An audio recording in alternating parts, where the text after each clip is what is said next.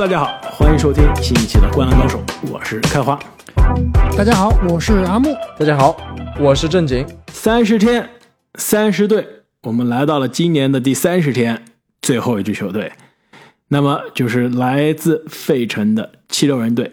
那我们录音的时候啊，其实现在啊是 NBA 的媒体日的当天啊，其实我们跟迈阿密热火那一期节目啊是同时录的，所以目前为止，我们关于詹姆斯哈登的去留啊，只是知道他首先还在球队的阵容当中，其次呢是拒绝参加了球队的媒体日，那另外呢就是据说。呃，七六人跟快船的这个谈判现在基本上是已已经是谈崩的状态了，没有可能是很难是再有挽救的余地了，是不是这样？没错，短期来看其实很难有大的进展，但是不知道，就哈登确实做的非常非常绝啊，所以能不能够逼迫啊七六人的管理层要下定决心，赶紧行动？我觉得这个是谁做的更绝啊？这个我们现在还并不能百分之百确定。呃，一我觉得肯定是哈登更绝，我跟你说吧，太绝了。但是有没有可能之前就是七六人的某个总经理，对吧？诓骗哈登签了一个新约之后，又不履行承诺呢，对吧？也有可能。当然啊，我觉得哈登的这个运营团队是绝对有问题的，连续两次、三次出现这种跟球队闹毛的这个问题啊，后面的团队一定要背锅的。规划太差了，没错，我觉得这个背后啊，就真相很可能是这两者之间，对吧？就是肯定是去年夏天之之前哈登所谓降薪续约的时候啊，真的是跟管理层会有一个默契，有没有？比如说私底下谈好，对吧？有没有这个？比如说签一个小的其他的合同，桌子底下的合同啊？不知道，这没这个证据，但是绝对是有默契的。就说啊，你看，帮助我们省一点工资，帮你引几个你老哥们儿回来。对吧？我们一起冲一冲冠军，明年，哎，你懂的，对吧？结果呢，现在好像没有办法兑现了。所以，其实联盟需要调查的话，想要调查的话，哈登也好，他的管理团队也好，包括七六人的管理层都可能会被受到处罚。所以现在这件事情啊，就是哈登在逼管理层，管理层呢也在试探哈登的底线啊，两个人都不敢逼得太狠。如果真的撕破脸，我觉得联盟会介入的，因为这其实。这个隐含的含义就是，我们是有之前签约的时候有这种桌子底下的协议，现在翻脸不认人了，我们开始撕了。这其实是联盟最不愿意遇到的事情，会遭遇公关危机，而且呢，也会让其他的球队的老板、管理层、球员，甚至球员工会啊不满。对，这里我告诉你，为什么说哈登做的绝啊，比莫雷做的更绝？就是我们知道一开始他是在中国行的时候。对吧？那句非常著名的发言就是 “Daryl Morey is a liar”，对吧？就说了好几遍，说了两遍，说莫雷是是骗子。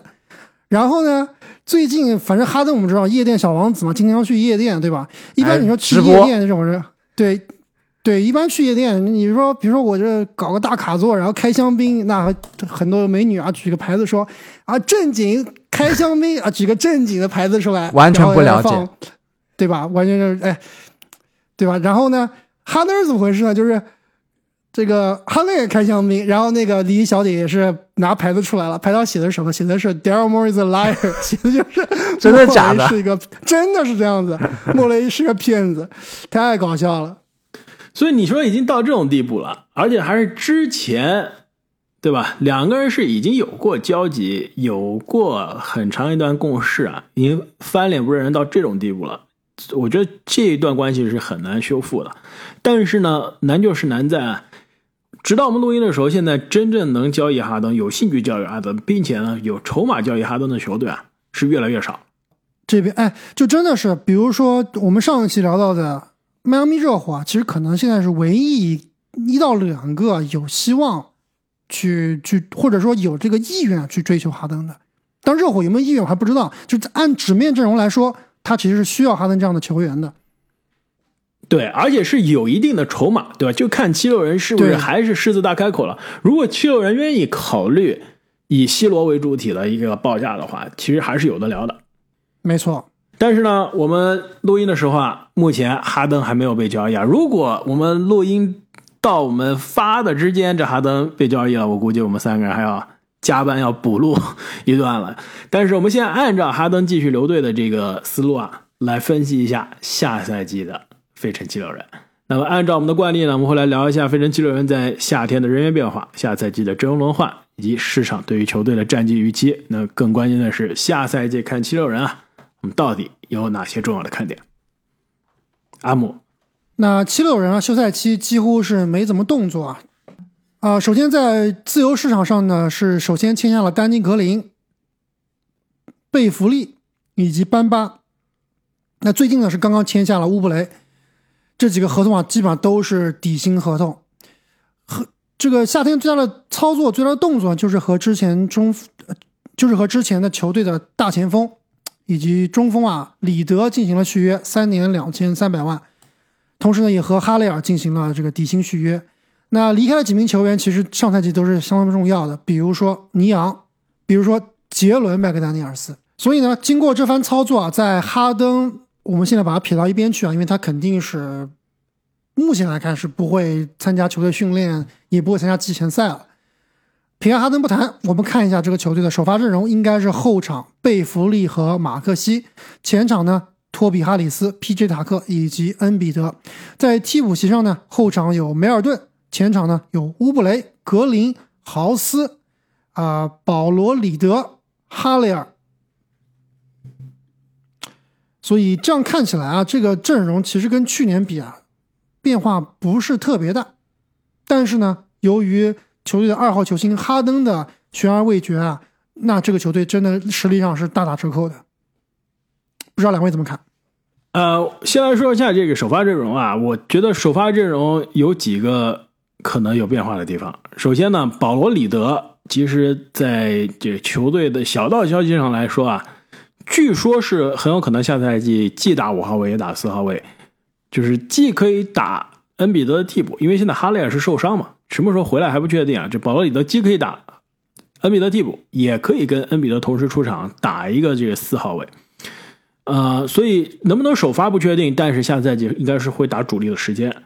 另外一个就是首发控球后卫的这个位置啊，你现在就是假设我们都觉得哈登应该不会给七六人再打一场比赛了，那么这个位置到底是你说的贝弗利呢，还是球队让马克西开始打一号位，然后上另外一个二号位？就比如说梅尔顿，比如说乌布雷，我觉得这也是值得讨论的。对，其实这个问题很好啊，球队肯定想是要培养马克西的，那想往哪方面培养？是培养来那种超强的得分手呢，还是像我们前期节目聊到的，像泰勒·西罗这样，想要把让他变成一个带有组织能力的一个后卫？因为毕竟啊，其实七六人对于马克西的投资是非常大的。据说啊，在今年夏天，很多报价都是完全没有马克西在内的。就是七六人，哪怕是利拉德这样的强如利拉德这样的球员，七六人都不想出马克西。那会不会想要把他推上一号位？是，确实是一个想法。但如果说哈登用哈登，第一，哈登回来了，那马克西必须要回到二号位，因为哈登现在状况肯定是打一个组织后卫的。那如果哈登交易走换了另外一个一号位的话，那你比如说练了半个赛季的马克西的这个一号位，再把他调到二号位，是不是有点这个走弯路了？我觉得哈登交易走很难换来一个正儿八经的季后赛没有和他同级别的一号位了。对，你要不换来就是西罗这样的。就是一个二号位，还不如让马克西打一号位呢。对，其实我我挺同意的。我觉得如果真的像阿木你所说啊，七六人投入了这么多的资源，他应该是更希望马克西成为一个 playmaker 的，所以一号位是他最好的选择。而且你看他的这个下休赛期的引援啊，都是这个锋线球员，很多可以打二三四号位的球员，其实这个厚度还是可以的。虽然说这个老的老，然后。呃，可能弱伤的伤，弱的弱，然后脑子不好的脑子不好，对，但是毕竟这水平还是有，还是曾经有过的，至少，所以马克西打一号位，我觉得靠谱。而且我敢大胆预言，这也是我的看点之一啊，就是如果真的哈登离队，球队又换不来一个正儿八经的这季后赛级别的首发一号位啊，马克西。打全职一号位啊，很有可能是迎来职业生涯的爆发一年。就之前几年，可以说他已经是职业生涯，啊，已经是有所爆发了，但依然是这个球队可以说在进攻上的，呃，至少在球权上的第三选项。那下赛季如果让他去打主控啊，可以说让他去掌握球队进攻的钥匙，其实他的发挥的机会是非常多的。那么市场对于这一支七六人战绩预期又是怎样？那市场觉得啊，七六人下赛季可以赢四十九点五场比赛，最后呢能排到东部的第四名。我觉得这个胜场数以及排名啊是比较中肯的。就哪怕是哈登如果就离开球队了，或者说就就不报道了，以现在这套阵容来说啊，加上上赛季啊、MVP 恩比德，那大家都说恩比德不行，对吧？你毕竟他常规赛，就说实话，上赛季常规赛的实力是实打实的 MVP 的水平。那如果本赛季能够保持这样水平的话，东部前四应该是没有任何问题的。我觉得不可能保持了。恩比德也知道他超越不了上个赛季的自己，也超越不了约基奇。上个赛季拿了 MVP，我觉得他已经舒服了，肯定超越不了了。所以在我这里啊，我觉得拉斯维加斯有点高估这支七六人了。考虑到哈登的不确定性，考虑到恩比德一定是没有上个赛季 MVP 加得分王的这种水平。这支七六人呢，我觉得应该是四十七胜左右，东部排名第五，会被尼克斯挤出上半区。有意思，被尼克斯挤出上半区，这还有点痛啊。我这边啊，七六人四十七胜，跟我们上期聊到的热火、尼克斯，包括亚特兰大老鹰啊，应该是一个梯队，就是基本上是第四到第七这几支球队，应该是非常接近。但是呢，这个市场啊，四十九点五场的这个预期啊，其实已经是考虑到哈登的这个不确定性了，就是有一些已经是考虑到这个因素了，对吧？就毕竟这支球队去年是赢了五十四场。那么下赛季看七六人的比赛啊，到底有哪些看点？要不我们还是先聊啊，球队已经确定是留队的球员啊，我们后面再聊哈登的去留，以及如果哈登能交易啊，到底换来哪一位球员？和或者说和哪一队交易啊更加适合这支球员，更加符合球队的时间线？那要不我先来聊一个球员啊，这个我们先聊一下，这刚刚这里提到的恩比德，上赛季可以说已经是拿到了职业生涯梦寐以求的个人荣誉，也是几年跟这个约基奇的缠斗啊之后，终于是捧得了自己的第一个，也是可以说职业生涯。目前为止最重要的荣誉。那我先问一下两位啊，你们觉得恩比德下赛季会不会重新返回 MVP 的前列？前列我觉得有可能，第一是不可能。首先排除个错误答案。对我也觉得，就是前五应该是有戏的，甚至前三，但是第一应该是无限接近于零的这个概率。其实我们上一期节目聊了很多巴特勒的心路历程啊，就巴特勒赛季会非常的失望，非常的沮丧，这么多事情都没有发生。我觉得比起哈登，呃比起这个呃巴特勒啊，恩比德应该是更崩溃的。Even worse，对 Even worse，对他本来心里就稍相对而言是比较敏感、比较脆弱的一个男人，对吧？今年夏天给哈登哈登搞了这一出，而且球队基本上是完全没有补强。那恩比德其实应该是很难受的一个夏天，所以下赛季他到底有多大动力，对吧？我其实还是偏向于刚刚郑宁所说的，就我知道我这套阵容，就看而且看到了雄鹿的补强，看到了凯尔特人补强以外，心里肯定是没有信心的。就哈登闹这一出，马克西现在到底是什么水平不好说。就算我约基打了一个，比如说约基奇那样的水平，又能怎么样呢？这个球队季后赛是没问题，冲季后赛是没问题，但是要跟头部的前两个大哥比，真的差的还是有有一点远啊。所以很有可能这个赛季啊，恩比德会干劲不足，毕竟已经尝过了 MVP 的甜头了，那很有可能这个赛季就可能并没有那么想要去争取再拿一个 MVP 了，因为毕竟太难了。其实啊，这个干劲足不足，对吧？动力足不足，这真的有些玄学，这不好说。但是呢，如果你从数据的角度上来看，哈登的到来真的是让恩比德打得更加舒服了，让他得分效率更高。两个得分王其实都是在哈登的身边打出来的，而且一个其实是跟哈登打了半个赛季啊，一个是跟哈登去年是合作了一整年。你看他其实去年合作一整年的这个赛季啊，恩比德的这个投篮命中率，职业生涯百分之五十四点八，就是职业生涯第一次这个有这么高的命中率，百分之五十四点八。其实三分球是反倒是产量变成职业生涯最低了，而且命中率也是在职业生涯比较差的水平，百分之三十三。就内线其实打得更加得心应手了。其实你再看他的这个投篮的选择，你会发现啊，其实，在哈登的身边，恩比德被助攻非常多。这去年是百分之六十的两分球是被助攻，其实大多数是来自哈登啊。之前基本上都是在再前一年是百分之五十一，在前一年是百分之四十三。就之前很多时候两分球都是他这个所谓的后卫科比式的打法，个人单挑。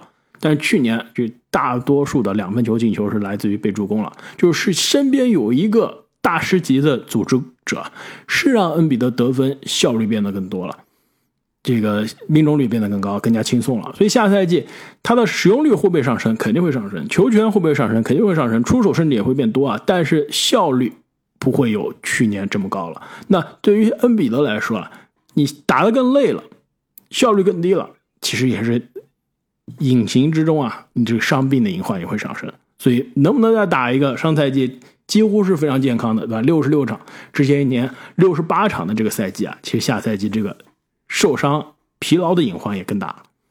这另外一点啊，我想说啊，哈登这哥们儿，对吧？是职业生涯有这个履历的，这之前已经是跟多支球队，火箭呀、篮网啊，现在七六人闹翻了。但是呢，恩比德啊，说实话，感觉一直是被欺负的，是吧？被背锅的。之前有过西蒙斯，现在有过哈登啊。但是不是有的时候啊，你作为球队老大，你要从自己的身上找找原因，找找责任，是不是因为你这个更衣室的老大、球队领袖没有当好啊，才让你身边的连续两位的第一帮手、第一队友，最后跟球队不欢而散？我觉得这个锅还是很难扣到完全，至少完没全扣到有跟恩比德没关系对，就是你之前西蒙斯的问题还是非常明显的。那哈登这个是更多的是跟这个自己自身的预期啊，包括总经理再加上再之前的吉米巴特勒，对吧？也是最后跟七六人不欢而散。这个球队不行，其实七六人就是就是西部东部的明尼苏达森林狼，对吧？就这气质就不对。对，当然你说恩比德一点原因都没有嘛，那也不至于。你作为球队老大，肯定还是有一些责任是不得不去承担的。比如说关键的时刻，你怎么去团结队友啊，对吧？出现了这种风浪的时候，你怎么以身作则啊？这个是另一个 level 的事情。就刚开花说到这个伤病问题啊，其实确实一直也是恩比德一个巨大的隐患啊。这也是为什么我觉得他下个赛季会更加收着打。但是好消息呢，其实是呃七六人引进的这一系列的锋线啊，其实你单看纸面还是防守非常不错的，应该是可以部分的去分担恩比德的这个防守工作。但是同时啊，其实我正好也引入我一个看点，就是新来的主教练纳斯。首先，他是一个防守非常厉害的教练；其次啊，他是一个非常喜欢用主力的教练。这个会不会也是对恩比德的伤病啊产产生某种不不可预知的隐患？这个我也很难说了。但是现在看起来啊，有了纳斯之后，如果一旦进入季后赛，我可能会对七六人的信心稍微高一些。那其实说到七六人的这个引援啊，其实今年夏天有一笔引援，基本上很少有媒体聊到，很少可以说有一笔签约，对吧？签了几乎是按我说的这非常低的工资，签了一个场均二十分以上，然后年纪不到二十八岁的球员，基本上大家没人讲，这真的非常有意思啊！就是上赛季可以打出职业生涯爆发一年的这乌布雷，夏天是跟其实也是刚刚。跟七六人签约了，其实这哥们儿啊，上赛季数据还真的挺夸张的，场均二十点三分，五点二个篮板，然后每场可以命中两点三个三分球，就是看数据，哎，这几点都不错，但你再看看他的这效率，你就知道了，这哥们去年基本上是在一个烂队就刷数据的存在，对吧？这伤病满员的黄蜂，到最后基本上就是乌布雷。我觉得这个正经是最有发言权的，毕竟是曾经正正经用过的球员。其实我我我觉得啊，底薪签他没有任何毛病，对吧？就试用成本太低了，不行咱就不用呗。如果万一用的好了，哎，还确实能够起不少作用。但是呢，这个结论我让正经来回答，这哥们行不行？是的，这个曾经非常头疼的球员，但是底薪确实没毛病。其实底薪也是反映了为什么刚刚开花说到的这个无人问津，因为他其实真的水平就是底薪的左右的水平了。他这个纸面的数据啊，完全不能当真的，连黄蜂都不想要他。你想想看，他的市场价值是不是侧翼中的克里斯蒂安伍德？你这一哎，黑你，这么形容还真的是这么意思，没错。黑了好多人。但是其实下赛季啊，如果哈登不在啊，他真的是在七六人有轮换时间，甚至是有机会打首发的。就你毕竟说哈登场均二十分嘛，你这二十分谁来填，对吧？你恩比德不能再填了吧？乌布雷正好，无缝衔接是吧？正好把哈登二十分全拿走。还可以补上一个助攻呢。那另外十一个助攻怎么办？其实球队后场啊，失去的不只是哈登啊，就如果哈登走啊，这个上赛季其实主要轮换米尔顿也走了，去了森林狼，对吧？梅尔顿留下了，米尔顿其实离开了，米尔顿一直是非常好用、非常实用的替补，就他的轮换时间也是要有人来补的。乌布雷，能者多劳。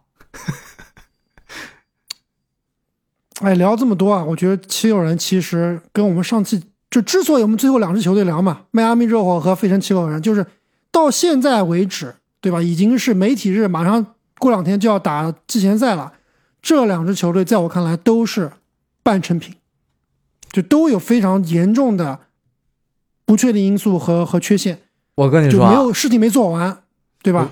我我跟你说，阿木，我们之前都有聊到这个吉米巴特勒很失望，对吧？恩比德很失落，其实最失落的要数我们了，包括这个球迷在内，对吧？等了大半天，哎呀，把他安排到最后才讲，结果啥也没等到，结果看看这是吧？对，乏善可陈，真的是有点失落。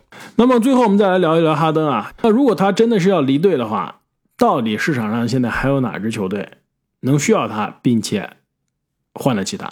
而且呢，这个筹码必须能满足这个非常难满足的七六人管理层的胃口。其实这个问题可以参考一下两年前的西蒙斯啊。那现在可能联盟里面对于这样的问题，可能就要求更高了，就是可能对于球员啊罚款罚的更多。包括今天哈登没有参加媒体日啊，也是肯定要被罚款的。而且我觉得哈登很难找出一个，比如说像西蒙斯那样的什么什么心理问题的问题，是吧？你哈登天天混夜店，怎么可能有心理问题？所以这个就很困难。就如果说哈登真的是卯上了，我就是一场也不打，我完全不去报道，然后加上莫雷这个性格，也是说我能拖得则拖，是吧？没有我最好想要的筹码，最想要的这个回报，我就把它拖着，就像西蒙斯那样。哎，最后那是肯定是莫雷成功了。那因为西蒙斯最后是卖给篮网，也是卖了一个不错的价格，最后换来了哈登，就当时看来啊是不错的。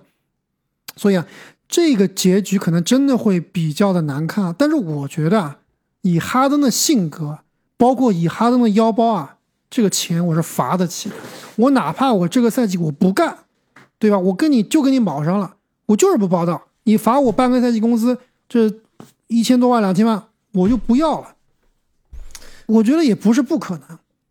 所以呢，这个很有可能这个东西要拖很久啊。七六人这个制服组啊，还是水平非常的有限。其实水平很有限。对，你看西蒙斯已经吃过一堑了，但是很显然是没有长一智。哈哈登又出现了同样的情况，为什么哈登会会态度这么坚决？就是赌你七六人，或者说逼你七六人降低筹码，不要那么狮子大开口，对吧？让我去一支我想去的球队。那七六人很赌到后面就是球队可能要让步啊，现在看起来。对啊，而且现在赌到现在，很多潜在的买家都已经收工了，对吧？我凯尔特人，我我快船，我快船也没收工了。凯尔特人和雄鹿，我我都收工了，我我任务完成了，我不可能再去追求哈登了。就回答最开始开花的问题，谁是买家？买家真的很少很少，对吧？如果说快船谈不妥的话，因为快船手上就那么两个铜板，对吧？你能买就买，能买不了，我真的就给不了，只有这么多，是吧？那如果快船不行，就看热火愿不愿意要哈登了，而且愿意要哈登的话，愿不愿意出 C 罗了？除了这两个球队，我很对，除了这两个球队，我很难再想到谁想要再去交易哈登了。哎，我有个异想天开的，我刚刚一直在勇士。不不不，怎么可能？疯 那那真的是里哈登加保罗，强不强？篮网把西蒙斯再换回去。这个我刚刚一直在看东西部球队的列表啊，其实我发现了一支球队，这球队就是鹈鹕。鹈鹕其实还真的可以想一想，对不对？你别说，但是但是我最后我我觉得。那支球队还还真不是鹈鹕，但是我觉得鹈鹕是有一点靠谱的，有机会。另一支球队啊，我看到的是，一般人肯定都觉得这支球队不会想要哈登，但是我觉得他们是想要的。公牛，你这跟我正好想到一块去了。我这边啊有个三方交易，就是七六人、公牛和另外一支球队，然后七六人换来朗佐鲍尔是吧？不，他应该是不会想要朗佐鲍尔，他。比如说，真的是七六人被逼到没办法了，我看可以要一个卡鲁索加多苏木加个帕特里克威廉姆斯，类似于这种啊。然后公牛队组成四巨头。我之所以想到公牛啊，其实还有个原因，就是我看到那个新闻说德罗赞，其实前几天接受采访的时候有说，呃，有很多人说我们公牛队应该重建了。他说，所有说这些话的人都不懂球。所以其实我们三个人都被骂了，好吧？我这三方交易啊，就是帮公牛重建的，所以我就是不懂球，是吧？我这三方交易的思路其实跟你完全是背道而驰啊！我这边就是基本上以公牛介入去调和快船和七六人现在不可调和的矛盾，就是快船觉得我需要哈登，对吧？是给我补偿集战力的，但是呢，七六人觉得我给你哈登。我输掉集战力，我拿什么争冠？拿什么红文彼得，对吧？所以基本上两边都要集战力，这不可能调和的。所以公牛一个自己可能都觉得自己不应该重建，但事实上应该重建的球队，如果他想通了，是可以去提供集战力，去协调两支球队的。那就是快船从七六人这边获得哈登加皮特塔克，然后呢，七六人这边呢从公牛获得德罗赞。从快船获得诺曼·鲍威尔，然后公牛这边呢，从快船那边获得泰伦斯·曼恩、马库斯·莫里斯、罗伯特·科温顿以及两个首轮、两个次轮。这两个首轮，等一下，呃，两个首轮是来自于快船，两个次轮是来自于七六人。那其实从这个，而且新金是可以配平的，我只测试过了。就从快船的角度上来说，哎，我获得了哈登，而且呢，我获得了 PJ 塔克。两个都是我季后赛可以打。等一下，你得再加一个。哈登、P.J. 塔克加丹尼尔豪斯。豪斯，行，对，这个哈登可以免费走的，哎，免费可以的。这当年也是帮 哈登背锅的人嘛，在园区对吧？这帮大了哥已经挡了一枪了，现在我跟你去洛杉矶一起混，没问题。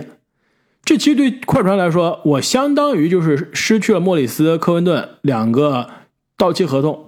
泰伦斯曼一个年轻人，诺曼鲍威尔一个，你说他合不合适的这个三年的合同，对吧？每年一千八百万，我失去了这些，再加这个首轮，但是我获得了两个季后赛大腿。对于七六人来说，我失去了哈登，但是哎，诺曼鲍威尔，我侧翼的投射火力来了。德罗赞，中距离大师，持球大师，解决了哈登不在的时候，对吧？给恩比德解压的这个问题。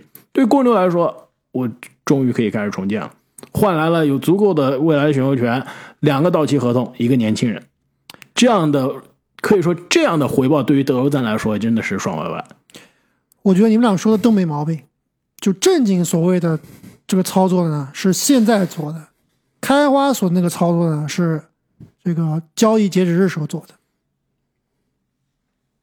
就被逼急了。对啊，因为公牛毕竟现在肯定还是想冲一把，要不然干嘛续约无限？干嘛还要还要这个凑着三巨头呢？他就是还想再冲最后一把。那当然我们都知道啊，这一把冲的没用，所以呢，如果哈登没有在早期交易来，那这个赛季公牛肯定没戏。那达到这个呃二月份的时候啊，可能就就要重建了，那就有可能对吧？就刚开华所说的，这三方交易就出现了。但如果等到那个时候，我不知道哈登体重有没有上三百磅。那么聊完了下赛季七六人的看点啊，再让我们来聊一下场外的话题。这七六人的球衣赞助商，阿莫，这七六人球衣赞助商今天有没有新的照片啊？这有没有换？我现在也不敢随便说了。就他们今天没流量，我肯定看不到七六人穿什么衣服呀。那在你去这个确认之前啊，我先来说一下，至少他是上赛季的这球衣赞助商，其实就是湖人的主场的赞助商 Crypto.com，就做做这个虚拟啊加密货币的一个交易所的公司。这有点意思啊，湖人的，然后来赞助七六人，他应该不是说湖人来赞助七六人，他应该就是类似于摩托罗拉这种广撒网。但是对于这个公司，我不知道两位了解多不多啊？因为就过去两年做这种呃加密货币交易所的暴雷的很多很多，对吧？最大的都这个爆雷了。最大的都爆雷了，然后第二大的现在也是市值萎缩的非常厉害啊。所以这个 Crypto.com 这个公司啊，它到底现在赚不赚钱？你还有没有能力继续去支持这些球队，包括长期啊、这个冠名湖人的主场？不确定，至少迈阿密主场的这个已经换了，对吧？已经不行了。没我，我觉得肯定是比较困难、举步维艰的。你想想，现在整个市场行情都是那样，呃，非常的萎缩，交易量也很少。它那个交易所就通过你的交易量抽取手续费嘛，所以交易量萎缩对于他们来说是打击是致命的。而且啊，这七六人的这个主场啊是 Wells Fargo Center，就是这个富国银行中心，美国最大的四个银行之一，最老牌的银行之一，对吧？相当于它的主场的赞助商是这个最传统的金融行业金融公司，然后它的这个球衣赞助商是可以说是最新兴的、最前沿的新生代的这种金融的交易所，我觉得还是挺有讽刺意味的。就我觉得他们这个包括管理层，我们刚聊半天啊，这么混乱，然后加上他这个老板，然后小老板，然后小老板跟老板在跟球员之间的关系，小老板最近还刚卖了自己的手上的股票，对吧？就总感觉这个球队其实没有一个 clue，没有一个比较有逻辑性的一个商业规模，所以真的不太看好七六人。那么我们聊完了这个七六人的球队赞助商啊，就对于七六人所在的这个城市啊，包括这个宾夕法尼亚州啊，要我们再来聊一聊。这里有没有投资潜力？我觉得据我所知啊，这个费城毕竟也是大城市了，而且其实离纽约还是真的比较近啊。那大纽约地区肯定都是相对来说这个生活成本比较高啊，房子比较贵。但是呢，哎，你真正到了费城，明显感觉消费降级，哎，就就便宜多了。对，其实是有很多人住在费城，然后来曼哈顿上班的。就比就比较像是 住在天津，然后去北京上班是吧？有一点类似，都都是大城市，对吧？都是大城市。但我感觉费城还还应该还不如天津在中国的地位呢。它这个整个经济，对对它这个首先治安呢就很成问题，而且费城它作为美国最古老的城市之一啊，我们知道这个独立中啊，各种这种名胜古迹，代表美国历史的这种旅游景点，在费城都有。那历史长嘛，它毕竟随之而来的问题就是相对来说比较保守，所以在费城要做一个商业活动啊，呃，可能也是阻力重重，包括像我们知知道最近美国闹得比较凶的这种工会啊，啊这种对各种各样的势力错综复杂。但我觉得宾夕法尼亚州啊，其实还是有一些地方挺有意思的，比如说我们之前三个人都一起去过的啊，这个叫做 Pocono，就是一个夏天可以漂流冲爬浪、山，冲呃爬山，冬天可以滑雪，有的时候还可以去一些室内的这种呃娱乐场所游玩的一个地方。各种各样的东西都有。对，特别适合就是纽约周边，就开车两个多小时，对吧？度假的这个地方。对，所以那边的这个旅游啊啊、这种酒店呀、包括一些这个爱比营啊，其实都是比较流行的。对，就这一点其实也是能看出，宾州其实跟纽约这边的差距还是就是还是很很大的不同了。而且刚刚郑怡滨州比较讲到这个，村一点，对对，这个虽然说都是跟比如纽约啊、新泽西啊接壤的，然后车程啊、距离啊都不是很远，但刚刚郑郑姐也聊到了，就是包括费城的历史啊、整个这个城市啊、这个周围啊是比较的复古吧。对，那从这个呃美国这个两个民主党和共和党来说啊，其实我们知道纽约啊、新泽西啊，这个包括北边波士麻省啊。麻省呀、康州啊，都是非常非常蓝的，就是非常非常偏啊、民主党，这个民主党的。但是呢，唯独这个宾夕法尼亚，在这一片啊是一个非常著名的摇摆州。就每年，比如说明年可能就美国又要选总统啦，那宾夕法尼亚就是这个选中之重，重中之重，人口又多，面积又大，而且呢，哎又摇摆不确定因素非常非常多。对，其实其实从地理位置上来说啊，整个宾州你可以把它划分为三个区，就是以费城为核心的这一块儿，基本上就是跟新泽西啊、跟纽约从文化上、气候上来说，包括你说的这个呃这个政治选举上来说，都是比较类似的，基本上就是东部沿海的这个大城市的这一套。但是呢，你要是再往宾州北边看，就包括其实接近我们刚刚正经说的这个 Poconos 那边啊，就再往北就是宾州的这个真的是山里啊、森林里的大农村，其实跟纽约上州非常像，就跟你们同样喜欢滑雪的这个 Catskills，对吧？包括 Adirondack，其实挺像的，就是纽约上州的这种呃山野的风格。然后你再看宾州的东边啊、西边，就是以它这个匹兹堡为核心的。其实你从文化产业上来说，跟五大湖区、跟俄亥俄啊是的，很像，所以你基本上你可以把这个州分成三块儿，就是跟纽约这个上周划分一块，这个山野、这个森林，对吧？然后你跟这个五大湖区、匹兹堡重工业基地发挥划分一块，然后呢，你这个东边费城可以跟你这个东部的其他大城市放在一起。当时我我记得看这个《纸牌屋》里面有一个桥段，应该就是他们在宾州拉选票选举的一个情节。所以宾州的这种政治力量争夺啊，也是美国非常具有特色的一个地方。那么聊到这里，我们今年 NBA 三十支球队全部聊完了，这又是一年三十天三十队啊，又是一年这聊完所有的球队，又到了我们这个三十天三十队的结尾，两位有什么感受？那虽然说啊，这个录了三十期节目，而且基本上是马不停蹄啊，战线拉得非常，你说短吧也短，你说长吧也长，总的来说还是相当疲惫的。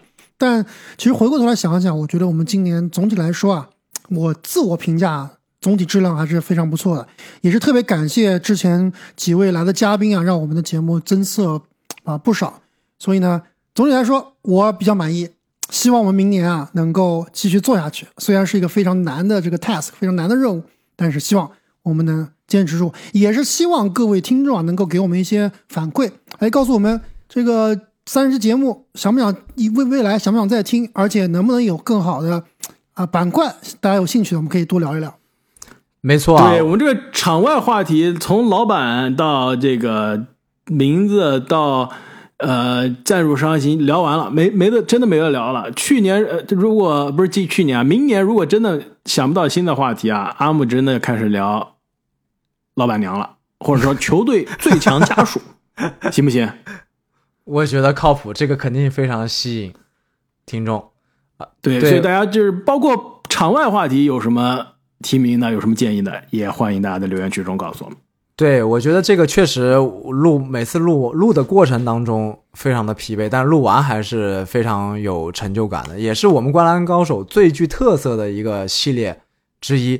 而且我觉得，如果能一直坚持下去，说明我们的篮球梦一直没有断绝，说明我们《灌篮高手》还在不停的成长。这个是对于我们来说是非常重要的。呃，但是呢，毕竟是三十期嘛，所以很多球队啊，呃，很多聊的地方啊，我觉得还是存在很多不足，所以也欢迎大家给我们多多提意见。